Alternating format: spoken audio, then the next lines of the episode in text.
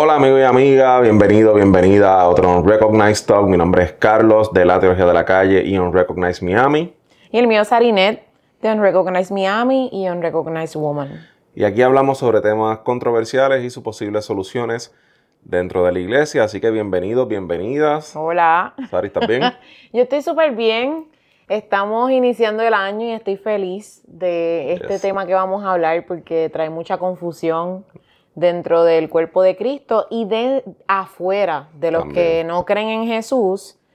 Y bueno, yo creo que este va a ser un buen tema. Definitivamente, eso que antes de empezar, feliz año nuevo, hoy primero de enero. Esperamos que hayan tenido una feliz despedida de año y que este año 2024 sea de muchas cosas buenas para usted y para su familia, así que Dios los bendiga. Así es. Así que Sari, ¿de qué vamos a hablar hoy? Uh, bueno, hoy vamos a hablar de un tema que a mí me causaba mucha confusión cuando yo llegué a... En aquel momento yo decía a convertirme, ya no uso Ujú. esa palabra, este, cuando llegué a conocer de Jesús. Mm.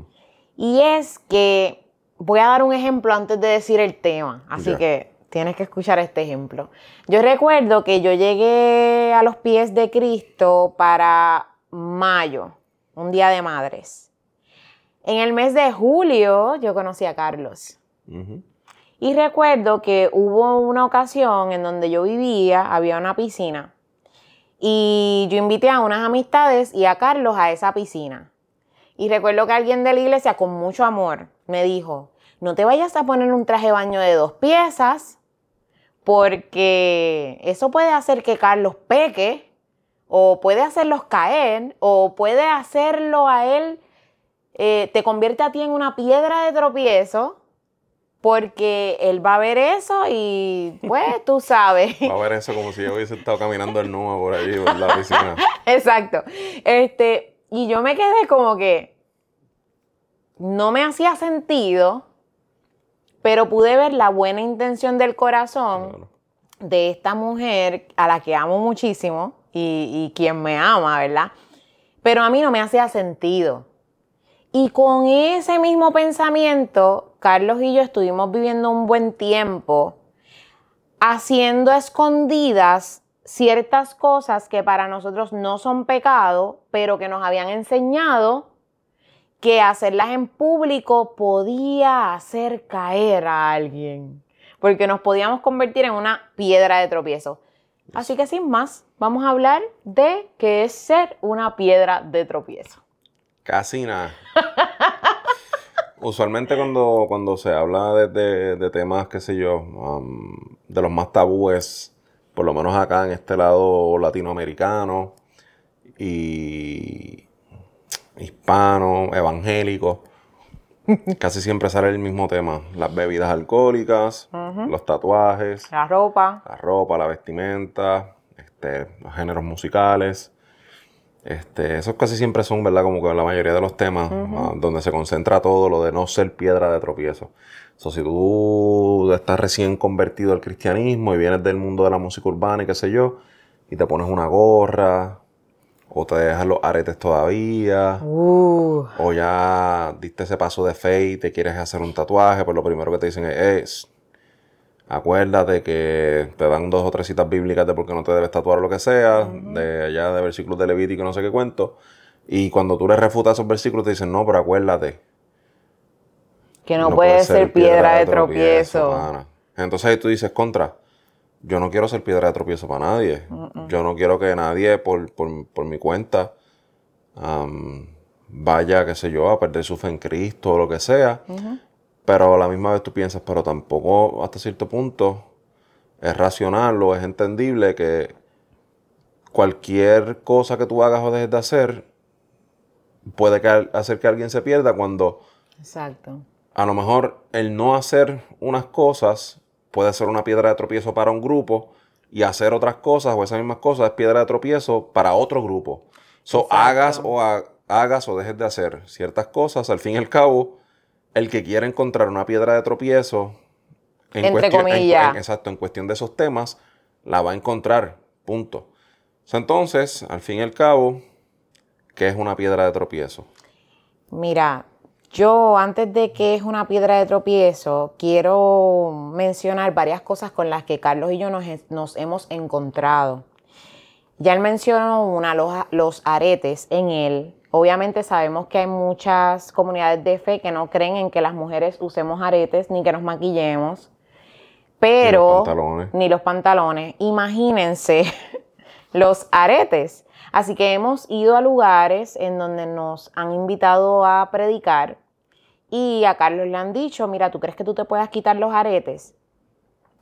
Carlos ha tenido la oportunidad de decidir si se los va a quitar o si no se los va a quitar. Y en todo momento, él ha elegido quitárselo por amor a esta persona que le está pidiendo que se los quite y a las personas que van a estar allí presentes a través de, ¿verdad? Estas personas que nos han invitado.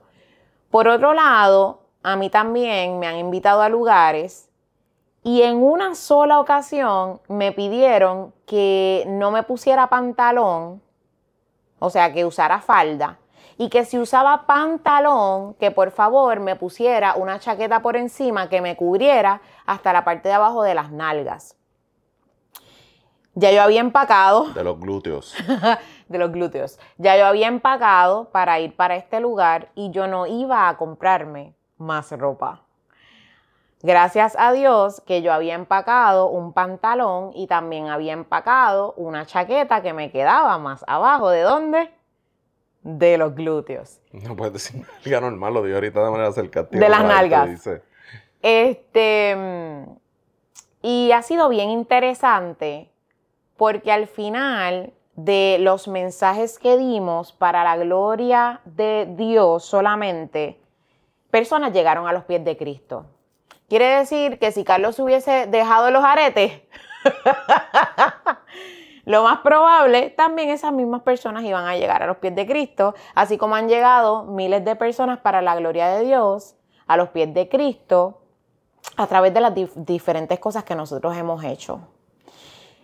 Dicho esto, ¿qué es ser piedra de tropiezo? Bueno, Originalmente se nos ha enseñado eso, que nosotros tenemos que guardar o cuidarnos de lo que nosotros hacemos por alguien que es más joven en la fe o por alguien que conoce menos de Jesús.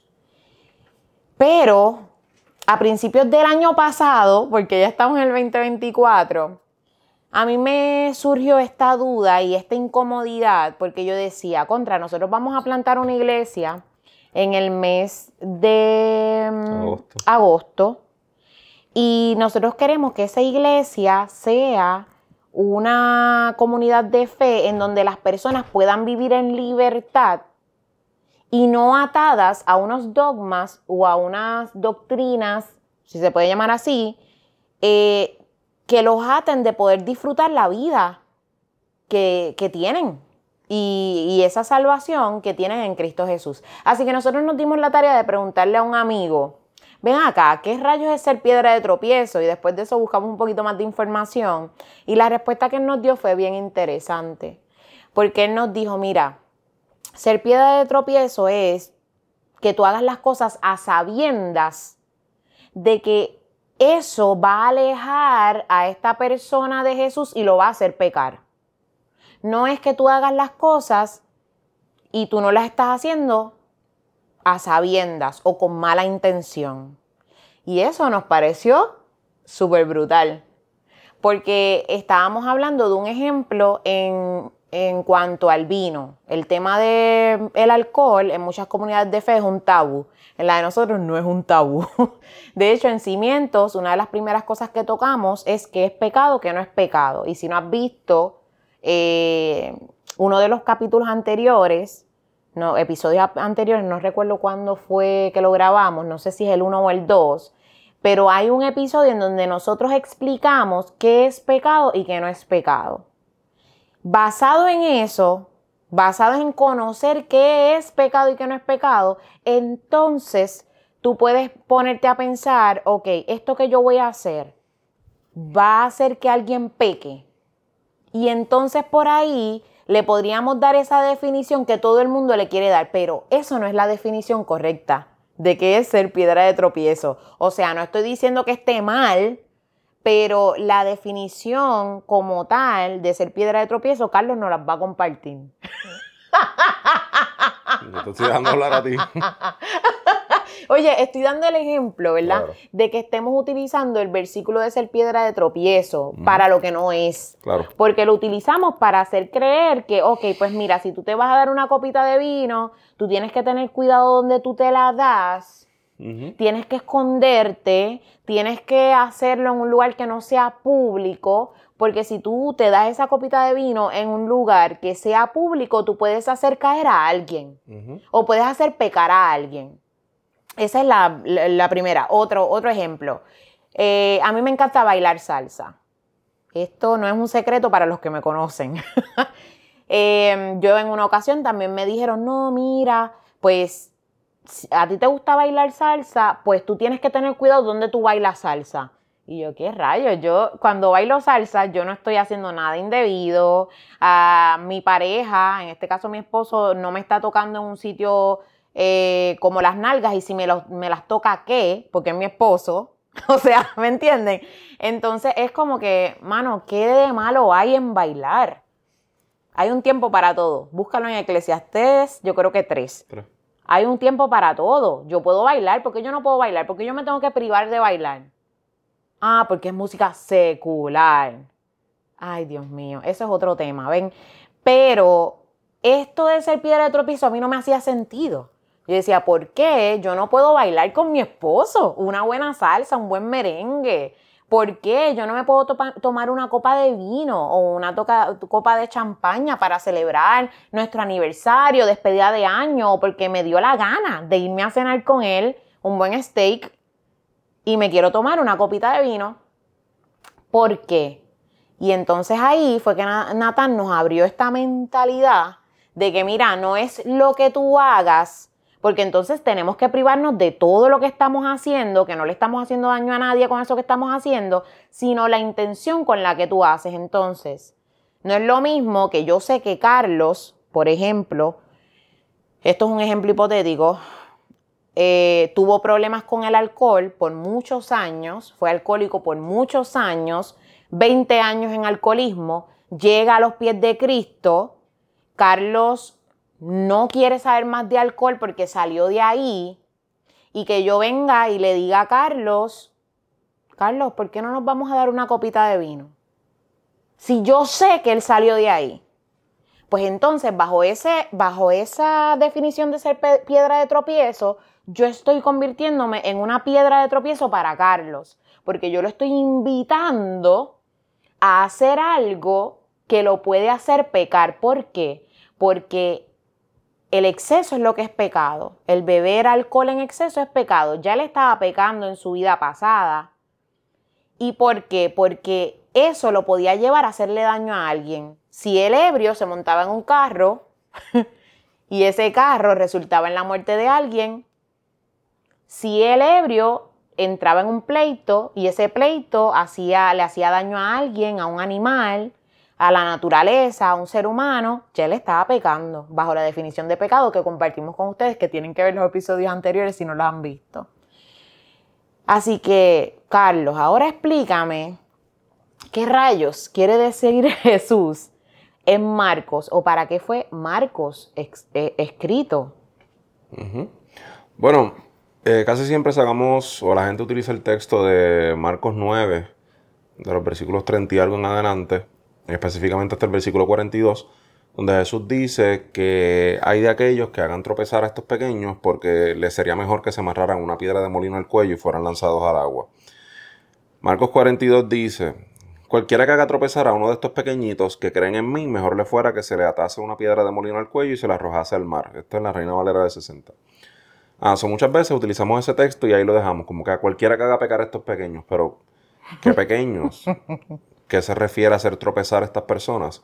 So, cuando leemos Marcos 9 desde el principio, Jesús viene por aquí repartiendo, como decimos en Puerto Rico, el bacalao en masa. Jesús viene del monte de la transfiguración, Jesús sana un endemoniado y después de eso se forma dentro del grupo de Jesús, de los discípulos de Jesús, se forma una disputa entre quién iba a ser el mayor de los mm. discípulos de Jesús, quién iba a ser ese que se iba a sentar a la derecha de Jesús. Recordemos que las expectativas de los discípulos y de todas estas personas, las expectativas mesiánicas, el mesianismo de Jesús, ellos lo veían como un mesianismo político. La política y la religión no estaban separadas, so ellos entendían que este movimiento de Jesús iba a desembocar o iba a resultar en una liberación política, económica y demás del pueblo judío de la opresión romana. So, ellos estaban discutiendo cuando Jesús fuera y derrocara ese imperio, quién iba a ser el mayor entre ellos. O el más importante. O el más importante. ¿Quién era, iba a ser esa persona que se iba a sentar a la derecha de Jesús? Que iba a ser la persona de confianza, la persona de autoridad después de Jesús. Y ahí Jesús les dice dos o tres cosas y tomó a un niño y lo puso entonces entre medio de sus discípulos y Jesús le dice, eh, entonces él se, eh, se, sentó y llamó a los doce y les dijo, si alguno quiere ser el primero, será el postrero de todos y el servidor de todos. Y tomó a un niño y lo puso en medio de ellos. Esto es del versículo 35 en adelante. Y tomándolo en sus brazos les dijo, el que reciba en mi nombre a un niño como este, me recibe a mí. Y el que a mí me recibe, no me recibe a mí, sino al que me envió. Jesús le está dejando saber, mira, para aquel que se crea que está allá arriba, tiene que bajarle 25 y, y bajar hasta acá.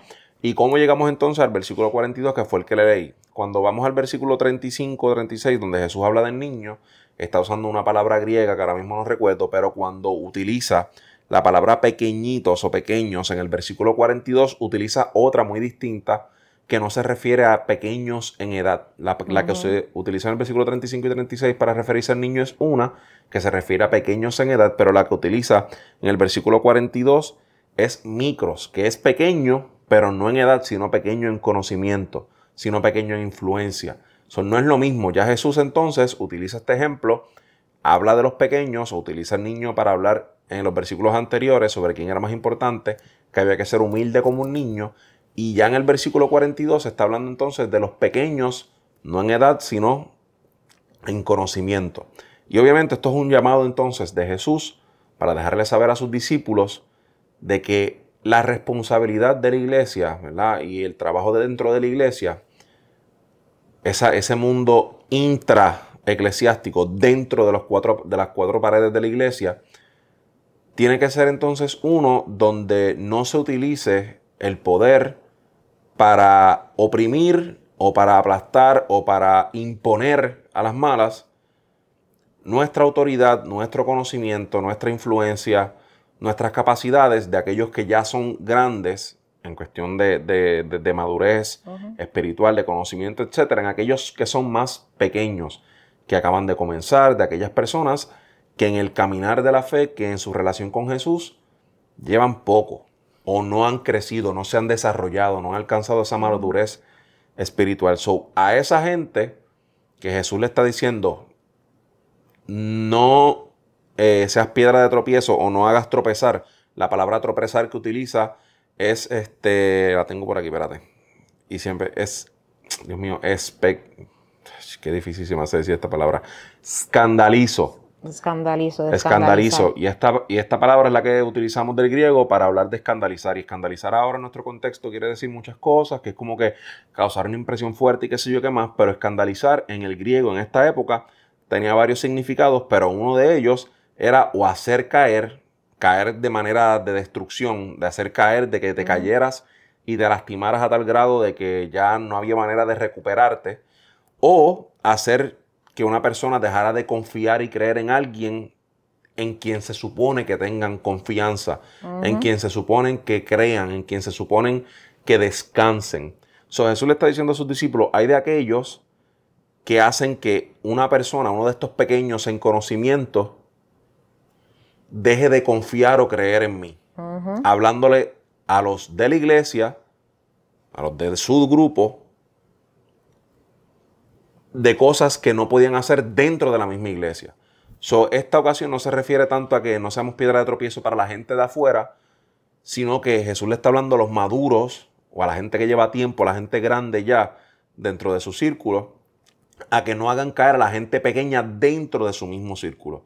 A so, ser piedra de tropiezo no tiene que ver con que si, por ejemplo, como Sariné estaba diciendo ahorita, que si yo, el ejemplo del vino, Sarina y yo salimos a un aniversario, nos vamos a un restaurante, pedimos un steak o lo que sea, unos mariscos, y se acompaña con un vino, y allí una persona que no es creyente, que no me conoce, etcétera, como me vio bebiendo vino ese día, una copa, pues esa persona perdió la, la chaveta y ese día recayó en el alcoholismo o, o eso no, eso no es lo que quiere decir.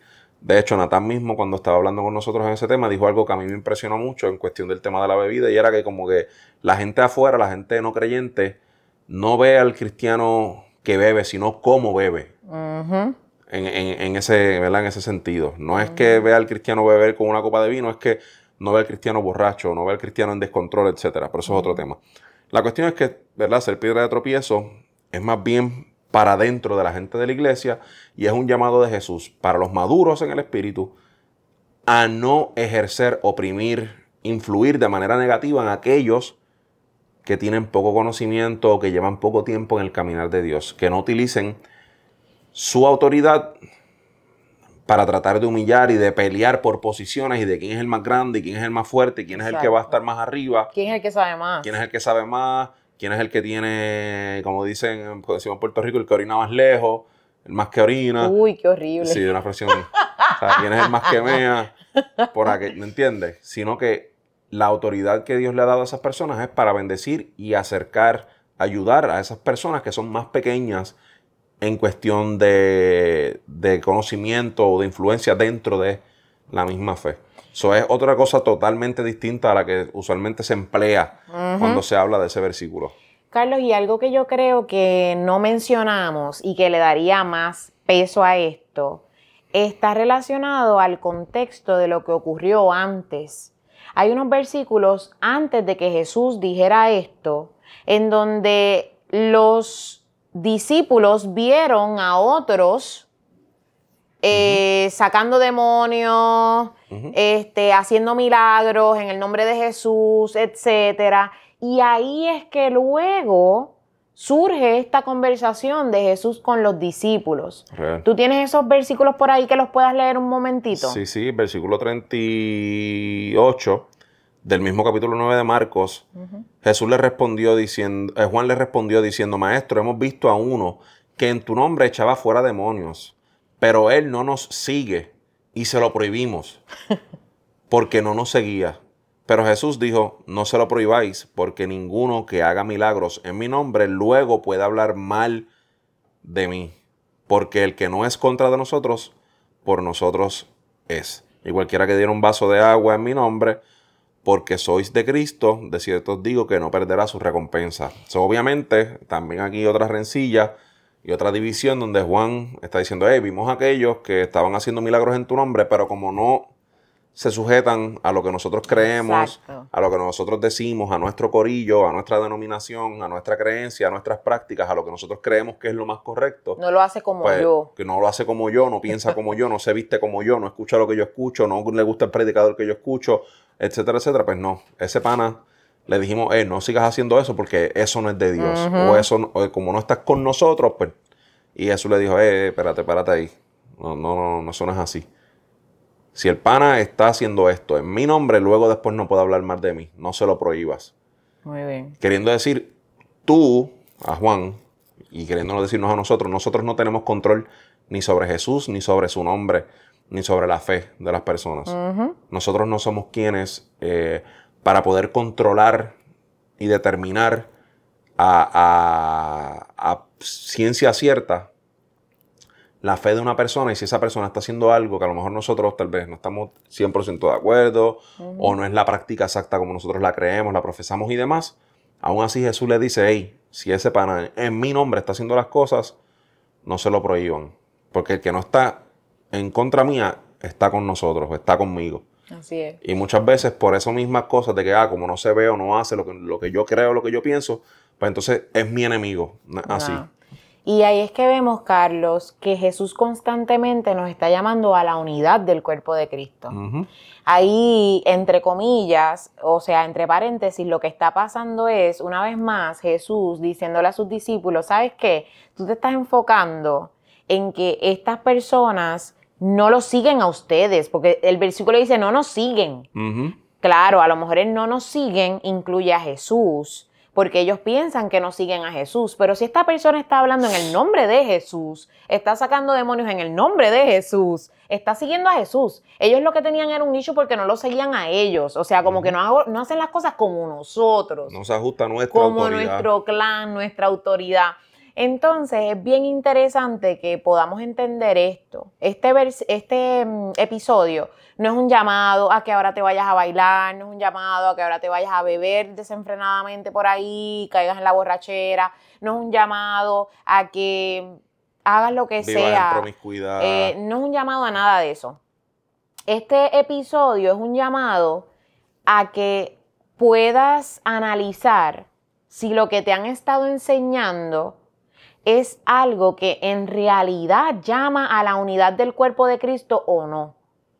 Porque hoy en día, mira, yo tengo muchísimas amistades que profesan otra fe totalmente diferente a la mía, en el sentido de que todos creemos en Cristo, pero no vamos a la misma denominación. Y de hecho, nuestra comunidad de fe es no denominacional, porque creemos que en quien nosotros hemos puesto nuestra fe es en Cristo, no en cómo se hacen las cosas en una iglesia bautista o carismática o presbiteriana, respetamos a todas las denominaciones. Y por eso decidimos que nuestra comunidad de fe es no denominacional, ¿ok? So, dicho esto, yo lo que quiero que tú te lleves es que nosotros tenemos muchísimos amigos que amamos, católicos, tenemos amigos pentecostales. Yo tengo una amiga que lo único que se pone es faldas. De hecho, tengo una amiga que estudió conmigo en escuela elemental, la tengo en mi Facebook, hace mucho tiempo que no hablo con ella, le voy a escribir. Y ella usa velo, todavía. Ella va a la iglesia del velo. Para mí, yo no uso velo. Ella usa velo, yo lo respeto.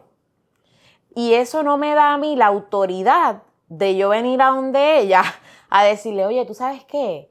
Tú estás mal porque tú usas velo y tú no tienes por qué estar usando velo por esto, por esto, por esto y por esto y por esto. Después que ella tenga una relación con Cristo y ella eh, siga a Jesús, yo soy feliz. Entonces eso yo creo que es algo que debe llevarnos a pensar este episodio, en que ¿qué yo estoy haciendo por buscar la unidad en el cuerpo de Cristo, aunque yo no esté de acuerdo con las personas? Para que podamos seguir juntos llevando ese Evangelio de Jesús más allá de las cuatro paredes, más allá de mi iglesia o de mi comunidad de fe, como le decimos, que no es tuya, ok, es de Cristo, se supone que es la iglesia de Jesús, eh, más, más allá de mi ministerio, que no es tuyo, es de Jesús, pues se supone que esto nos lleve a pensar en eso. Carlos, yo no sé si tú tienes algo más que aportar, un llamado a estas personas, hablaste de la música. Y siempre te voy a hacer una pregunta al final que tenga que ver con, la música, porque la teología de la calle tiene que ver con el género urbano. ¿Cómo podríamos aplicar esto de no ser piedra de tropiezo en el hoy? Hay muchísimos cantantes que están aceptando a Jesús como Salvador. Tenemos hace poco a un Daddy Yankee que aceptó a Jesús como Salvador el pasado mes de diciembre.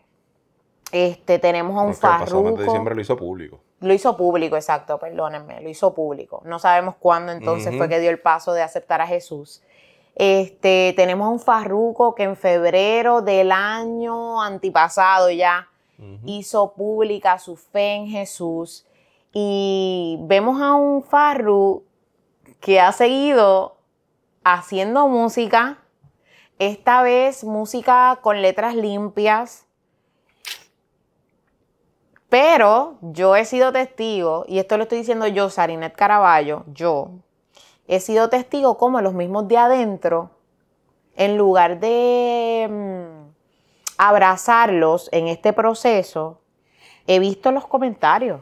O sea, esto, ay, que si esta conversión, ahora hay que ver. Entonces empiezan a hacer esa piedra de tropiezo o a tratar de impedir que estas personas que acaban de aceptar a Jesús hace poco, meses, años, compartan a Jesús a su manera, en la manera en la que ellos entienden que es la correcta para llegar al público al que ellos fueron llamados. porque ellos fueron llamados a lo mejor a alguien totalmente diferente a lo que nosotros hemos sido llamados. Bueno, eh, la pregunta es, ¿qué les dirías?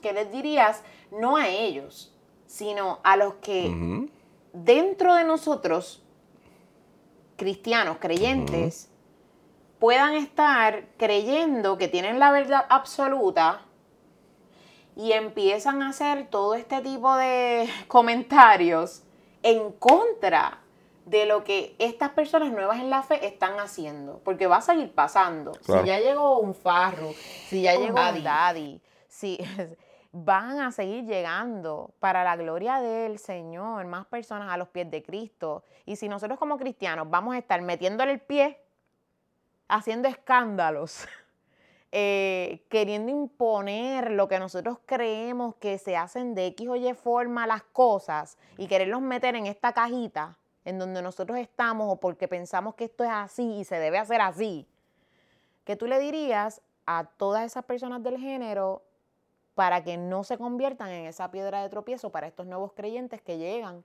a los pies de Cristo en el género? Bueno, yo les diría que el Evangelio nos hace humilde, el Evangelio nos hace ver ah, nuestras propias imperfecciones y la grandeza del amor de Jesús y de su obra, de su vida, muerte y resurrección.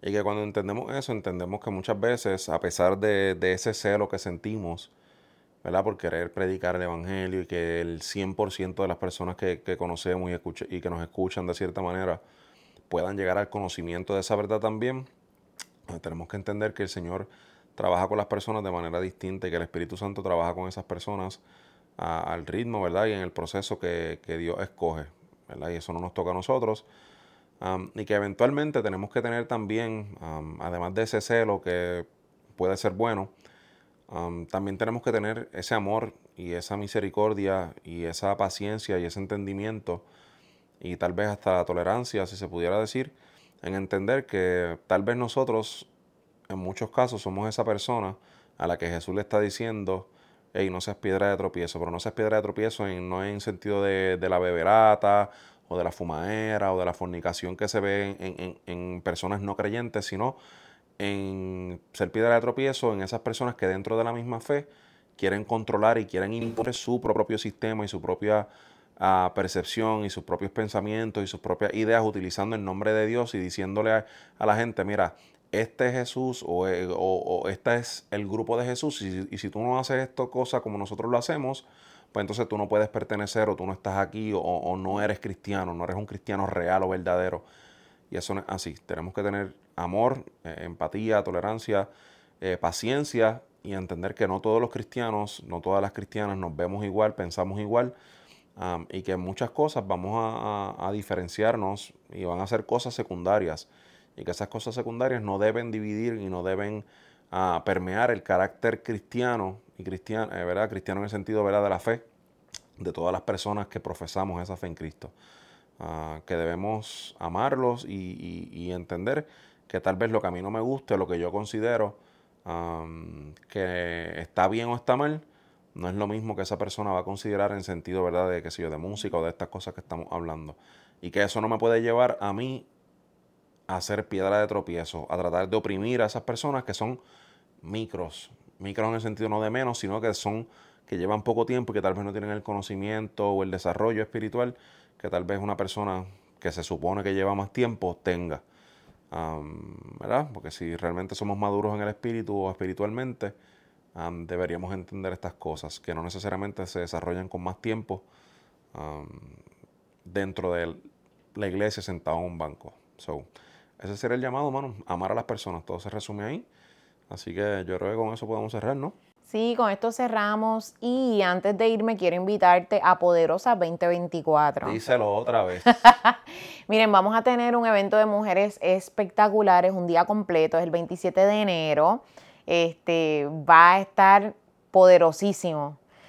Yo soy fan de, de hacer que la mujer pueda creer en lo que Dios ha depositado en ellas. Y llevo haciendo esto, uff, desde el 2018 eh, fue un llamado que Dios hizo a mi corazón. Amo, amo la mujer y vengo de un trasfondo, de una historia en donde ah, hubo momentos en los que yo me sentía que yo no valía nada, que yo no podía lograr X cosas, Y cosas, y mirar hacia atrás y ver todo lo que Dios me ha permitido lograr para la gloria de su nombre es increíble. Así que ahora yo estoy uniendo fuerzas con muchas mujeres que vamos a estar allí hablándote de qué debes hacer, qué herramientas te, ¿verdad? te vamos a estar ofreciendo para que puedas creer en eso que Dios ha dicho de ti, en lo que Dios te ha llamado a hacer, etcétera. Este, sobre todas las cosas con el poder de Él. ¿okay? esto no es un llamado a hacerte creer Wonder Woman, que tú todo lo puedes. No, no, no, yo, yo no puedo todo. Este, pero cuando nosotros reconocemos que no podemos todo, ahí es que podemos dejar que Dios comience a, ejercer ese poder que tiene a través de nosotros, a través de todas las cosas que nosotras podemos lograr y, podemos alcanzar. Así que Poderosa 2024. Vamos a dejar en, en la descripción el link. También puedes conseguir los boletos en www.unrecognizedwoman.com www.unrecognizedwoman.com y allí puedes adquirir tu espacio. Ese espacio va a darle espacio o entrada a una mujer que no puede pagar su boleto. Quiere decir que tú compras tu boleto y por cada boleto que se compre, una mujer de bajos recursos o que no tiene recursos va a poder entrar gratis. Qué duro. Sí. Qué bendición. Así que, hermano, no esperes es el 27 de enero, va a ser un evento de todo el día, 9 de la mañana a 4 de la tarde. En Miami. En Miami van a haber dos paneles, van a haber también conferencistas, va a estar todo increíble, así que... Comida incluida. Comida incluida. Estacionamiento incluido. Qué locura. Mira, estacionamiento incluido. Hemos ido en estos días a Bayside, a otros lugares y el estacionamiento nada más cuesta 60 dólares. Increíble. Ha sido una locura. Yo nunca había visto cosa igual. Una locura. So, el estacionamiento también está incluido, son nada. Poderosa 2024. O sea, aparte de eso, esperamos a todas las chicas por allá. Y será hasta la semana que viene, si Dios la semana que viene tenemos otro tema interesantísimo, pero no se los vamos a decir. Así que recuerda suscribirte al canal aquí de YouTube, eh, seguirnos en todas las redes sociales, a Sarinet como sarinet.caraballo, ¿verdad? Instagram. Y en Instagram y buscarnos también en Spotify. Mira, si tú nos buscas en Spotify, vas a buscarnos como en Recognized Talks y allí en cada uno de los episodios hay un área para que digas si te gustó o no te gustó. A mí me gustaría que en lugar de decirnos si te gustó o no te gustó, Además de que nos digas eso, que nos escribas qué otros temas a ti te gustaría poder escuchar para que del mes de marzo en adelante podamos entonces ir trabajando uno que otro tema de esos y tú puedas escuchar qué es lo que nosotros tenemos que decir acerca de ese tema. Durísimo, así que ya lo sabes, vas ahí a Spotify, Apple Podcast también, Amazon. Está en todos lados. Amazon Music, ¿verdad? Amazon Music, está en todas las plataformas de podcast. todas las plataformas de podcast, nos puedes buscar por allá también. Si lo tuyo es el formato audio, dale para allá. Será hasta la semana que viene, si señora si lo permite. Le enviamos un abrazo. Sigue a Sarinet en todas las, plataformas sociales, sarinet.caraballo. ya lo habían dicho. Sí, este, On Recognize Miami, que es la página de la iglesia. Sí. Y a este servidor en la teología de la calle, eh, en la teología de la calle, en todas las redes sociales también. Así que ahora sí, hasta la semana que viene. Un abrazo, Dios te bendiga.